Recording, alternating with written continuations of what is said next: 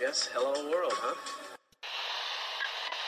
Think about uh, maybe the possibility of winning here uh, today. Had a few thoughts uh, for my friend Sevi, and uh, this one is for for him. You've won Masters Championships. Where does this rank in your list of achievements? Number one.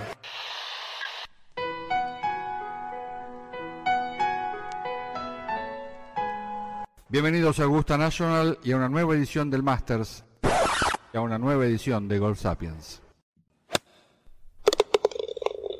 Este episodio es presentado por Adidas. Vayan a la página de Adidas de su país y revisen los productos que tienen. Los nuevos Spikes ZG23, la mayoría de los pros del equipo Adidas lo están usando. Los que yo recomiendo son los Tour 360. Las polos son buenísimos. Échense una vuelta por la página, no se decepcionarán. Para México, adidas.mx diagonal golf. Para España, adidas.es diagonal golf.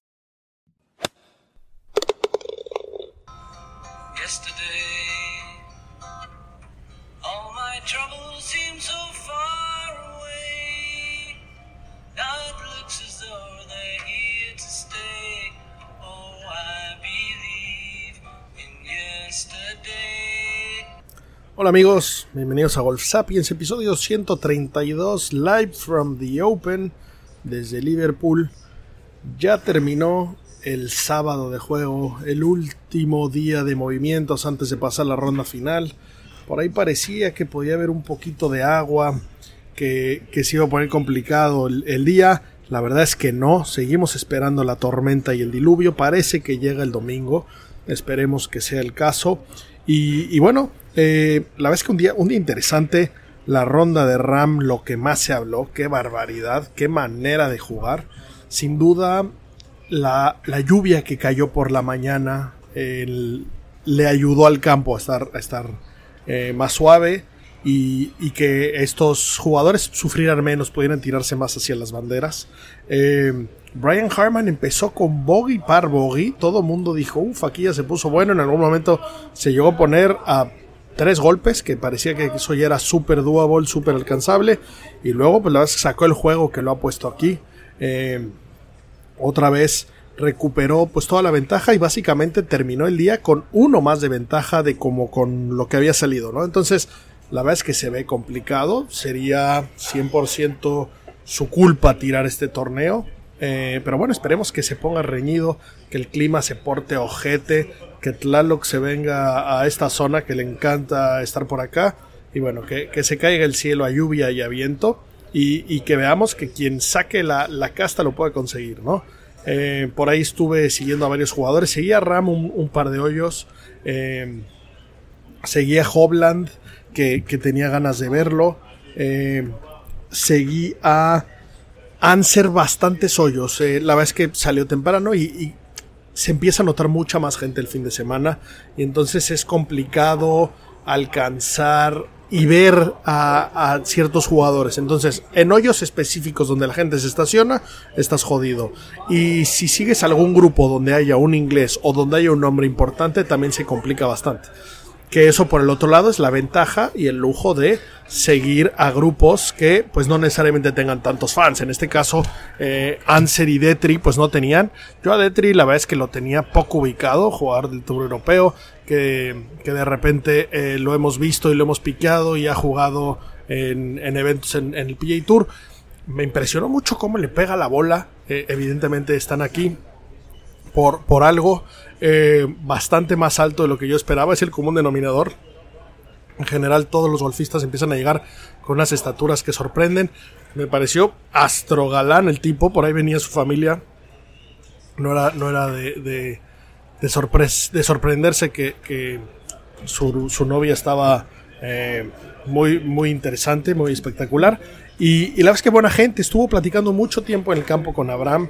Eh, por ahí yo había traído, metí un par de apuestas ayer en los matchups. Este tipo de apuesta, en, pues, el golf, como lo hemos platicado varias veces, puedes apostar a quién gana todo el torneo. Ya que empiezan los torneos, puedes seguir apostando a quién crees que va a ganar. Aquí los momios, evidentemente, se van moviendo mucho. Puedes apostar a matchups, que eso significa quién va a jugar mejor, Anser o Detri. Eh, y entonces en este caso, obviamente, yo le había metido Anser y esa me costó.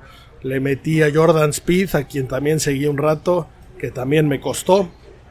Y bueno, y de los que más me gustó seguir fue a Hideki, que lo seguí un par de ellos, que me, que me encanta cómo juega, me gusta.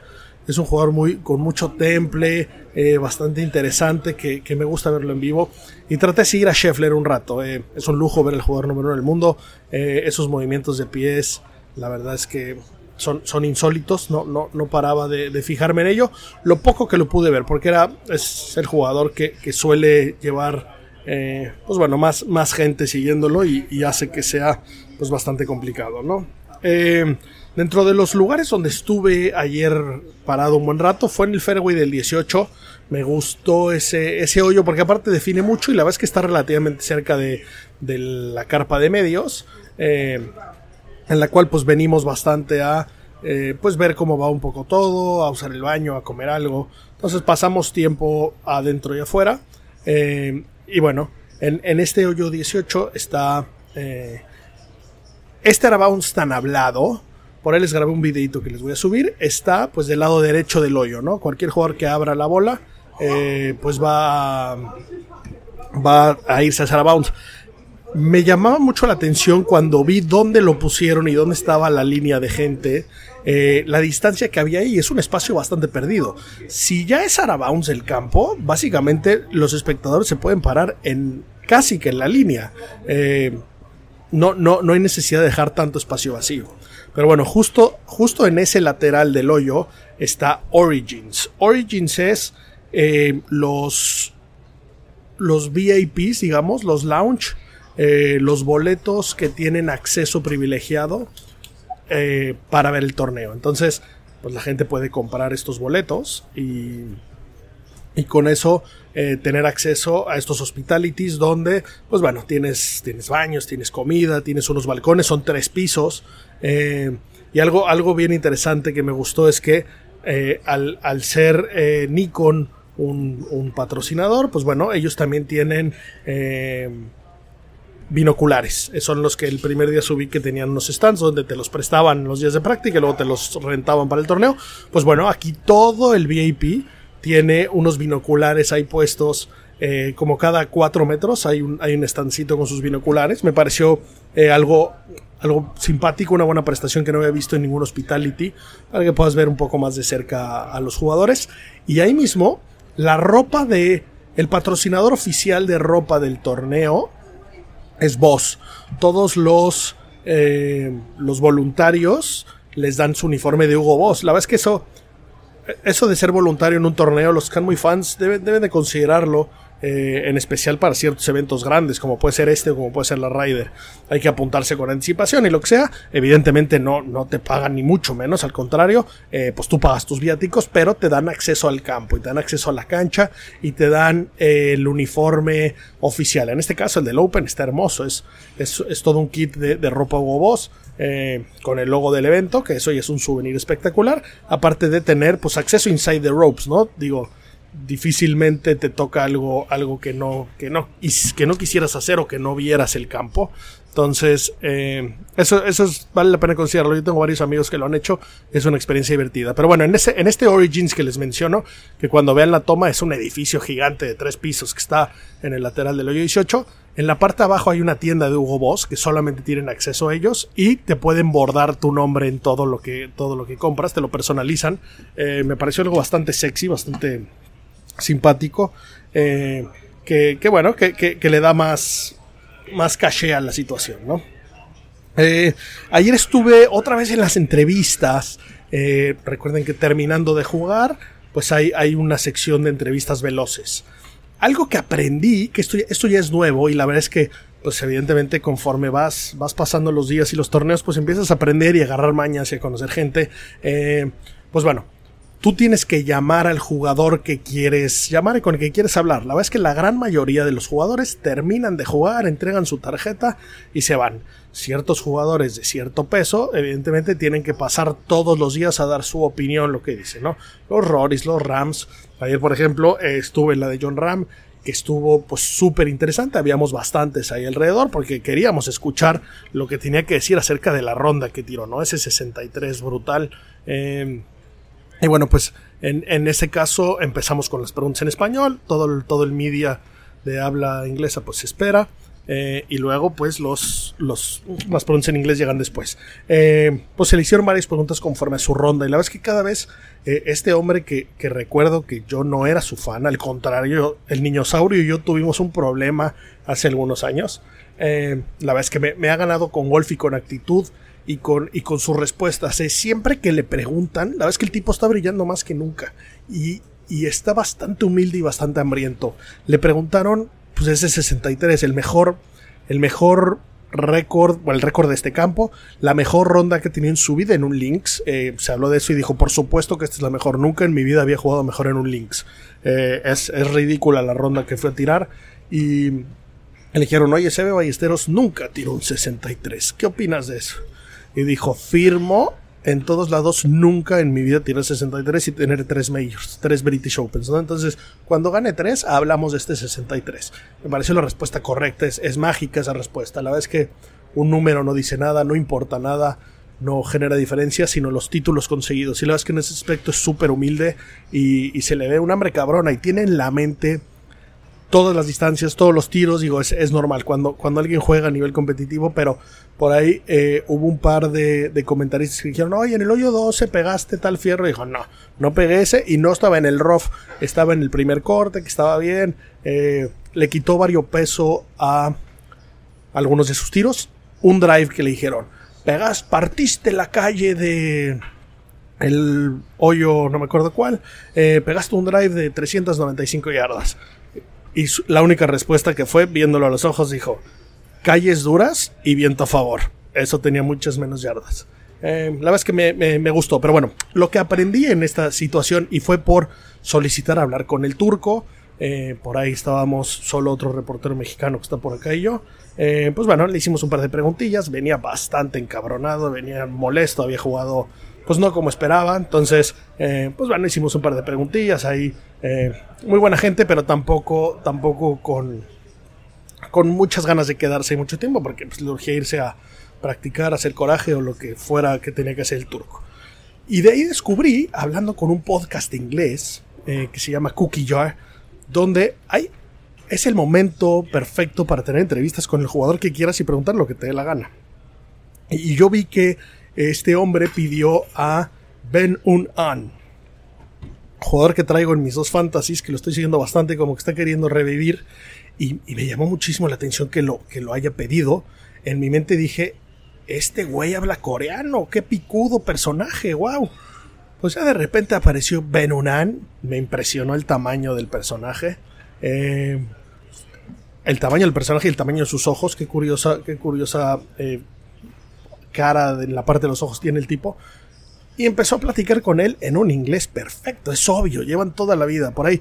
Ese mito de que no hablan tanto inglés y que es, lo que se gastan para no estar hablando con los medios americanos que les da la peor hueva del mundo.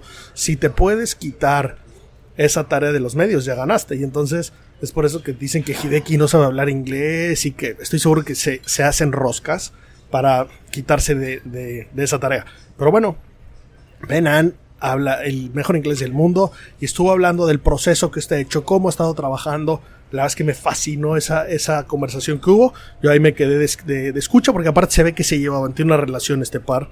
Eh, voy a meterme a rascar a ver si ha ido a, a ese podcast, escucharlo, por supuesto que me interesa abrir, aprender más de estos jugadores coreanos. Tenemos bien poquita información. En Estados Unidos nos dan bien poca información de este tipo de jugadores que, que está súper interesante y más que, que es curioso saber y ver quiénes son estos personajes en su tierra. Eso se habla mucho de Hideki. Eh, Hideki, recuerden que fue el que más dinero se le ofreció de Liv. Le ofrecieron 400 millones de dólares. Iba a ser el capitán y semi-dueño del equipo Rickson en Liv.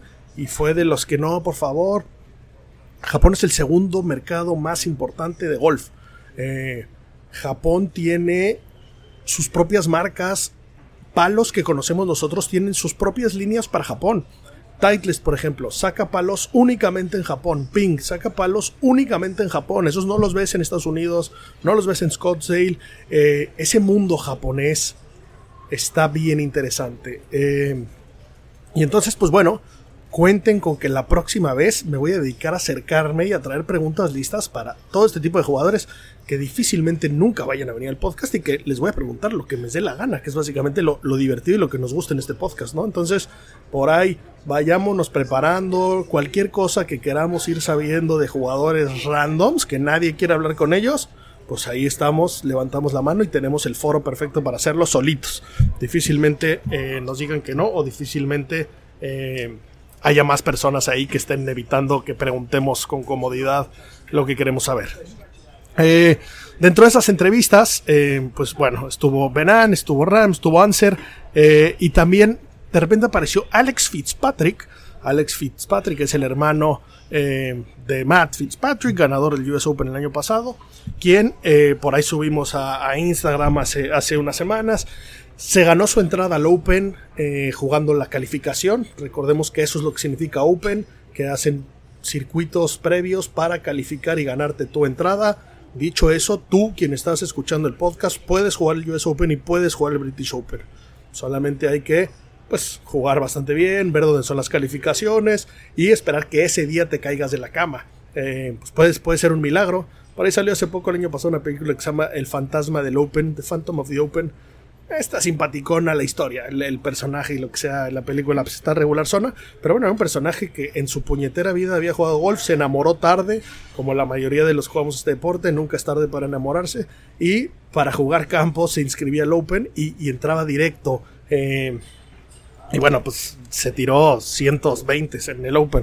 Eh, está simpática la historia, pero bueno, eh, Alex Fitzpatrick tiró una ronda brutal eh, y entonces, pues bueno, venía, no, cabía en su tanga el señor y no había nadie a su alrededor. Entonces me acerqué, estaba con su familia, estaba ahí su bolsa de palos. Y me gusta mucho meterme a chismosear a las bolsas de los palos. En general, los Cádiz suelen tener mucho cuidado, son bastante celosos del tema porque en muchas ocasiones los jugadores tienen eh, pues patrocinios y tienen firmados eh, pues parte de los, de los bastones con diferentes marcas, ¿no? Los que los patrocinan los equipos, pues tienen que llevar los que llevan TaylorMade TaylorMade, los que llevan Tile Stylist, pero recuerden que en especial a este nivel de juego, los bastones están muy movidos y muy manipulados. Entonces, cuando ves las bolsas, no es una bolsa necesariamente muy estética, porque igual y los fierros los tienen con, eh, con tape de plomo. Eh, o los tienen medio raspados, o los tienen abiertos, o los tienen cerrados, o de repente muchas veces usan un drive con la funda del otro patrocinador. Hay jugadores que tienen, eh, por ejemplo, fundas de Mizuno o de Strixon, que adentro hay un drive Taylor. Entonces, en ese caso, pues, pues no cualquiera, hay un par de cuentas que tienen acceso a las bolsas y que pues es a los que a los que les gusta ese tema, a los enfermos de los palos y a los curiosos, pues nos encanta asomarnos, pero bueno, en este caso le pregunté al Cadi, oye, ¿puedo chismosear? Me dijo que sí, entonces eh, pues ahí le estuve tomando fotos y videos, los cuales subí. La configuración de sus palos me, me llamó la atención. Trae cuatro wedges. Eso significa que su pitching wedge no trae el del set. La gran mayoría de los amateurs traemos el del set. Y les recomiendo y los invito a que compren el A o el G según, según la marca de palos que tengan, pues existe el gap wedge, ¿no? Estamos hablando de un bastón de alrededor de 52, 53 grados. Es el que sigue del pitching wedge, que suele tener como 48, 47 grados. Eh, del set, que, en el fondo lo que queremos es facilidad de juego. Este trae cuatro. Lo más común es que los profesionales traigan tres wedges. Eh, algo del alrededor de 52, algo alrededor de 56 y algo del alrededor de 60. Eh, este caso me, llamó la atención que tuviera el cuarto y que ese cuarto, que es el equivalente a su pitching wedge, lo trajera de 46.5 grados. Y ese punto 5 habla de la precisión con la que están medidos sus tiros. Recuerden que lo que no está medido no tienes ni idea de nada. Eh, ¿Tú sabes cuánto le pegas a cada palo? ¿Sabes perfectamente tus distancias? Eh, ¿O crees que siempre le pegas 200 al fierro 7 y es pro chile? ¿Y al fierro 8 cuántos le pegas? ¿10 menos? ¿40 menos? La verdad es que eso luego los amateurs lo pasamos por alto y es de lo más importante, ¿no? Tener bien cubiertas eh, tus distancias. Yo lo que hago que me sirve muchísimo es que tengo muy claras mis distancias y yo sé que si recorto mi bastón una pulgada me quito 10 yardas. Entonces, por ejemplo, tengo unos gaps de 20 yardas entre el 8 y el 9, por ejemplo. Pero entonces sé que si el 8 lo recorto una pulgada, ahí estoy, le estoy quitando esas 10 yardas que están a la mitad dentro de ese gap de 20, por ejemplo. O que si le pego full, sale X. Entonces, pues bueno, eso es algo que, que todos los amateurs tenemos que fijar, es de, es de lo más básico el momento que empieza a picar. Pero aquí me gustó, pues bueno, ver, ver, eso y la apertura. Estaba su familia, que ya son famosos, recuerden que sale Netflix. Y, y por ahí estaba la cámara de Netflix. Se ve que los, siguen siguiendo a los Fitzpatrick y supongo que el hermano es parte del combo. Entonces por ahí estaba la cámara y estaba su novia, eh, estaban los papás, pasó a la entrevista y la verdad es que había más que de costumbre, había algunos ingleses, yo el único medio latino que estaba ahí. Eh, y bueno, súper buena gente, el tipo súper centrado, con muchas ganas, súper emocionado, por ahí diciendo, pues la verdad es que no juego con mi hermano nunca, porque pues mi hermano sí juega al tour y yo en este momento no, me estoy tratando de ganar eh, un puesto, este, este tipo pues ya eh, ese paso de cuando pasas de la universidad a ser profesional es un pedo, es un gap importante y es donde, donde pues dejas de ser la estrella de la universidad para eh, pues que se vuelva de verdad el asunto. Entonces, muy agradable, emocionado diciendo, ay, pues estoy feliz de que jugué también porque ahora me toca hacer esto de media, por ejemplo. Eh, pues ahí le pregunté la configuración y, y, por cuál era la razón, que si lo había hecho solo para este torneo. Y me sorprendió que me dijo que no. La verdad es que traigo el set que traigo siempre. No son muchos los jugadores, esto, esto, es algo que ha cambiado con el tiempo. Antes los jugadores eran mucho más artistas en el aspecto de que como no tenían la tecnología para medir las cosas, era muchísimo más de feeling el asunto. Entonces, cuando jugaban en ciertos campos movían mucho más su equipo. Hoy podemos ver que cambian tal vez los fierros largos por maderas altas. Eh, ciertos jugadores, por ejemplo, Dustin Johnson hace poco sacó su fierro 3 y metió una madera 9. Eso es algo que no se había visto. Una madera 9, ¿qué coños es eso? Pero bueno, ¿cuál es la diferencia? Que la trayectoria es mucho más alta. Entonces, es muy probable que una madera 9 le pegues la misma distancia que tu fierro 3, pero si la puedas parar en green. Hay veces que quieres una trayectoria mucho más baja, ¿no? Entonces aquí probablemente no quieras esa madera 9 y si quieras ese fierro 3. Pero bueno, cada vez se ve menos eso. Y bueno, me encantó, me encantó hablar con él y con esa apertura de, pues no sabe quién eres, no sabes quién es quién, y es abierto para todos. Aquí puede ser el medio más importante, puede ser Super ESPN o puede ser lo que te dé la gana, pero pues ahí todos somos iguales y quien haga una pregunta interesante y una pregunta congruente recibirá su respuesta con, con la misma atención que todos los demás. Entonces, la verdad es que eso estuvo muy bueno. Y luego ya al final nos fuimos del campo, eh, tomamos, hay que tomar un pequeño shuttle, el estacionamiento de, de, prensa, a diferencia del año pasado que estaba en el campo. Ahorita hay que tomar un pequeño shuttle. Todos, no hay estacionamiento por aquí. Todo mundo es de shuttle. Todos los aficionados tienen que dejar sus coches lejos. Hay muchos shuttles que salen desde Liverpool para que la gente no se acerque en coche aquí. Joely, que es pues, un pueblillo pedorro chiquillo que no, que no puede recibir mucho todos los estacionamientos que hay por aquí son terrenos como de casas o terrenos baldíos donde pues, se los rentan o los prestan o no sé cuál sea el, arreglo y ahí metes el coche. Pero bueno, el caso es que para tomar este camioncito que nos llevara allá, pues llegamos, nos subimos y solamente había un personaje en el, en el camioncito y pues había que esperar unos minutillos a que llegara alguien más. Este personajito era Rick Shields. Rick Shields, por ahí el Open pasado lo conocimos, le mandó un saludo al podcast que lo grabamos, volvimos a estar con él en el, en el Masters y ya como que medio me ubicó y no había nadie. Entonces, pues oportunidad de oro para hacerle todas las preguntas que nos dio la gana.